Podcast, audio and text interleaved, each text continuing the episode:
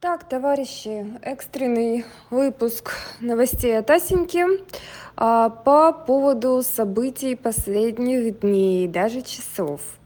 А, в общем-то, про мобилизацию. Это то, чем завалили мне сообщение в личке. Как я и говорила, всеобщей мобилизации нет – но есть частичные. А, нужно понимать, в чем разница. А, вообще, смотрите, мы можем прогуглить и узнать, что официальный мобилизационный резерв Российской Федерации это примерно 31 миллион человек. И призывают сейчас всего 300 тысяч человек. И если мы сядем, посчитаем, составим пропорцию, получается, что дополнительный набор – это примерно 1% от общего количества нашего резерва. И э, вообще сам по себе статус спецоперации, он сохраняется, потому что война, ну вот сам термин, да, война, она начинается только при всеобщей мобилизации. И тут еще важен момент, кого коснется. Ну, естественно, тех, кто служил, тех, у кого есть определенный боевой опыт, ну, типа там какие-нибудь командировки, например, в Сирию. И э, если у кого-то есть военная специальность, Правда, я так думаю, смежные специальности, там будет бронь, ну, типа там работа на РЖД или на каких-то военных промышленных заводах. А вот, и, ну, паниковать на самом деле рано. Не будут загребать всех подряд. Ну, типа там отец или там дядя или брат там когда-то отслужили год или два, и значит сто процентов придут возьмут. Нет, ну, нам надо понимать, что есть некие приоритетные категории. А, ну и судя по новостям, все равно набор основной будет э, вестись э, с запада и с юга. Э, ну и центральную Россию тоже, может быть, затронет, но, опять же, не так активно, потому что мы понимаем, есть субъекты федерации более крупные, а есть более мелкие, и все это будет неравномерно. А, также а, про тему резервистов, да, типа все, границы закрыты, мужчин не выпустят, пока повестка не пришла, ну, все нормально, можете драпать. А вот, а, по-моему, Картополов говорил, что как раз дополнительных ограничений на выезд из страны резервистов из-за частичной мобилизации не будет, не предусмотрено. Вот, а, в целом о ситуации мы с вами должны понимать, что заявление о референдумах в ЛДНР, в Харькове, в Запорожье. Это такой шаг, ход Москвы, это решение играть в открытую. Это последнее объяснение Западу, что русские готовы идти до конца и сражаться, грубо говоря, за право на существование. Почему я называю это так высокопарно, там, право на выживание? А я объясняла в прошлых эфирах, ну, если совсем коротко, то ну, скажем так, кое-кто не может успокоиться э, в своем желании погегемонить над нашим земным шариком. А, приводила и ранее примеры с тем же самым Карибским кризисом, когда советские войска ввели э, ну, ограниченный контингент, ставили военные вышки на Кубе, под самым боком у Америки. Какая была реакция Соединенных Штатов? Ну, чуть ли не ядерная война, причем сразу и очень быстро. Когда э, НАТО по главе с Америкой стали ставить вышки, планомерно втыкать вдоль всех границ Российской Федерации, сколько Россия молчала? Ну, 20-30 лет.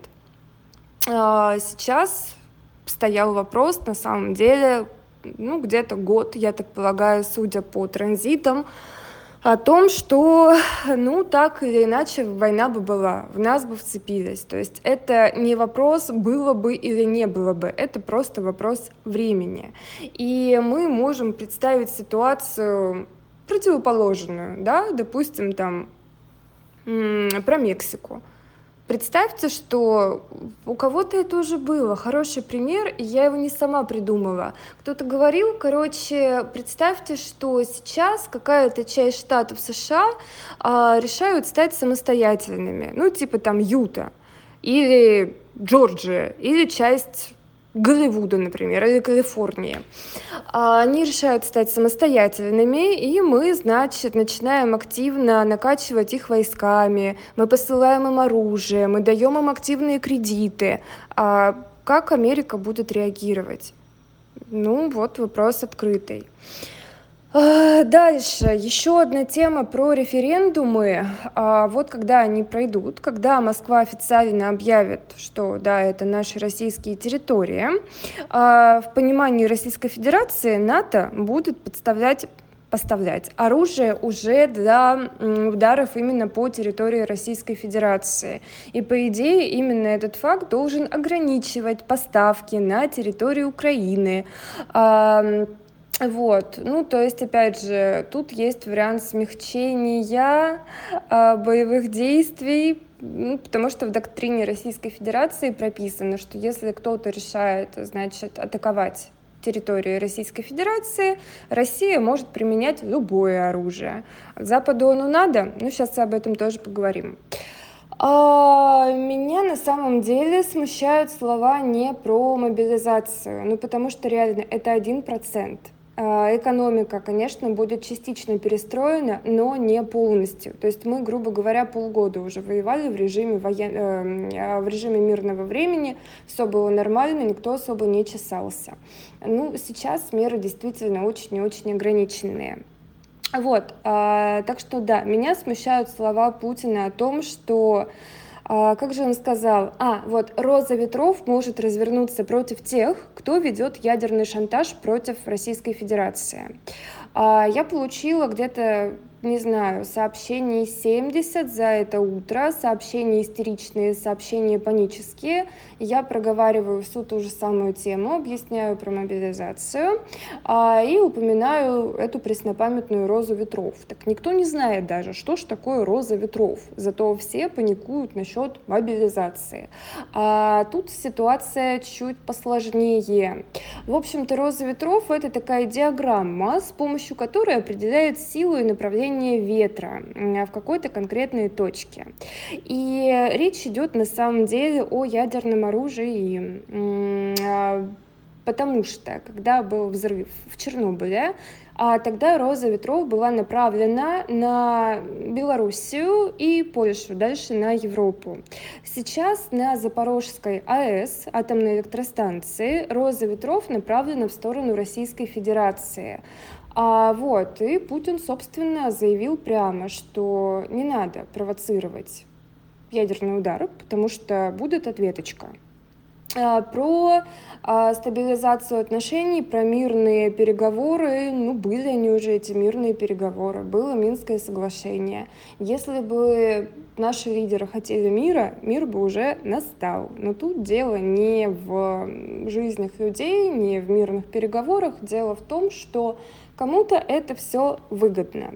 Вот. А теперь что? Теперь у нас присоединение в виде 7,5 миллионов человек, ЛДНР, Харьков, Запорожье. Это все будет территорией Российской Федерации. И, соответственно, нападение на них даст карт-бланш властям России. Действительно, сейчас увеличивается риск применения ядерного оружия. А что насчет Запада? Реакция Запада и все такое. Я на самом деле жду волнений. Потому что, да, конечно, среди европейцев, среди американцев есть люди, которые за свободу, за демократию, за освобождение бедной Украины, которая вся страдалица, которая абсолютно ничего не сделала, никак не провоцировала, была просто зайка-зайка, а потом пришел кровавый Путин и русские, которые едят детей на завтрак, обед и ужин. Вот, конечно, конечно, европейцы и американцы могут этому сочувствовать, а, но быстро надоедает сочувствие, да, потому что у них есть свои проблемы. И предыдущие истории, когда Америка и коллективный Запад, там Европа несли свободу а, в Иран, в Афганистан, там, еще раньше в, во Вьетнам, ну, это одни проблемы, одни беды, и опять же, смерти, кровь, кишки. А, и очень часто, кстати говоря, власть менялась там с республиканцев на демократов именно из-за истории с вот такими вот военными Э, военными мероприятиями в чужих странах. И сейчас, опять же, в ноябре у нас выборы, у нас, у них выборы президента в Америке. И здесь тоже вопрос открытый. Я ожидаю, честно говоря, беспорядков. А, плюс, естественно, на Западе, в Европе, да, тут история про ресурсы. Очень интересная тема, потому что а, обещала, значит, коллективный Запад поставлять оружие Украине, э, но не сейчас, потому что оружие это еще не сделано, примерно к 2025 году. А чтобы делать оружие, нужны ресурсы, а ресурсов у Запада нету, ну природные ресурсы, да, там типа газа, и так далее. Вот. И непонятно, чем ребята думают. Возможно, они ожидают, что Россия будет поставлять все, что нужно, чтобы Запад делал оружие, которое потом отдаст Украине. Но что-то я не уверена, что сейчас подобный номер прокатит. А, вот. Плюс внутреннее, опять же, волнение как раз из-за подорожания всего в Европе однозначно, да, у них там проблемы и с эм, отоплением, и с электричеством, и цены растут, и вот это вот все. Запад долгое время жил довольно сыто, довольно комфортно. Это у нас в России все через жопу, а в плане там какого-то социального обеспечения и уровня жизни. Ну да, есть такое. А вот. Но потихонечку мы меняемся местами. А, я не злорадствую, плохо будет всем, это нормально, потому что глобальная война намечается, вернее как, уже идет. А вот. Ну, Россия все-таки более привычная к некоторым ограничениям, решениям и так далее. А, что еще? А, есть вероятность того, что Китай начнет операцию по Тайваню, и ну, Соединенные Штаты Америки, естественно, впрягутся в этот самый Тайвань, за Тайвань. И тут будет конфликт у Америки э, и с Китаем тоже. Э, сложновато на самом деле воевать на два фронта, но Америка у нас, как всегда, на отдельном континенте, ее ты особо и не зацепишь никак. Э, Америка что делает? Она печатает доллары без конца и края, доллар абсолютно ничем не подкреплен, и либо лопается экономика США, либо США продолжают развязывать войны, чтобы вкладывать э, бумагу, ну то есть доллары, да, в военное производство и спонсирование чего угодно, лишь бы вот эти вот доллары куда-нибудь припихнуть.